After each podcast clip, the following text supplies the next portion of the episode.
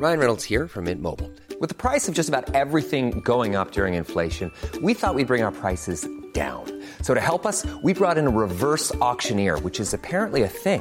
Mint Mobile unlimited premium wireless. Ready to get 30, 30, bit to get 30, bit to get 20, 20, 20, bit to get 20, 20, bit to get 15, 15, 15, 15 just 15 bucks a month. So, Give it a try at mintmobile.com slash switch. $45 upfront for three months plus taxes and fees. Promo for new customers for limited time. Unlimited more than 40 gigabytes per month. Slows. Full terms at mintmobile.com. Introducing Wondersuite from Bluehost.com. Website creation is hard, but now with Bluehost, you can answer a few simple questions about your business and get a unique WordPress website or store right away. From there, you can customize your design, colors, and content.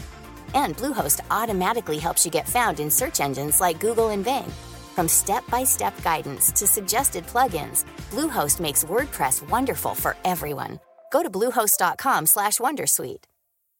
Millions of people have lost weight with personalized plans from Noom, like Evan, who can't stand salads and still lost 50 pounds. Salads, generally, for most people, are the easy button, right?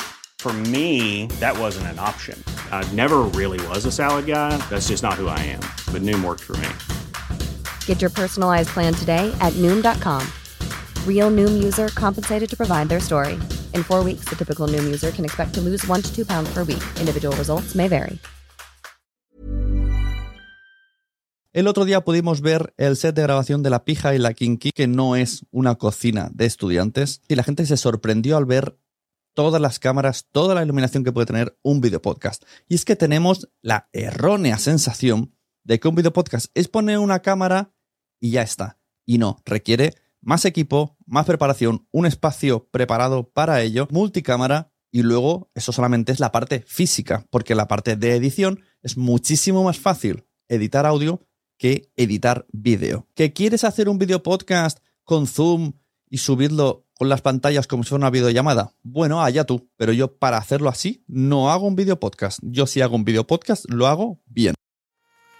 ¿Te ha gustado este episodio? Pues vuelve al siguiente a por más. Y si te has quedado con muchas ganas, entra en nuestro premium. Quiero ser podcaster.com barra premium. Ahí tienes un montón de episodios más, además sin cortes y muchísimas cosas más extras.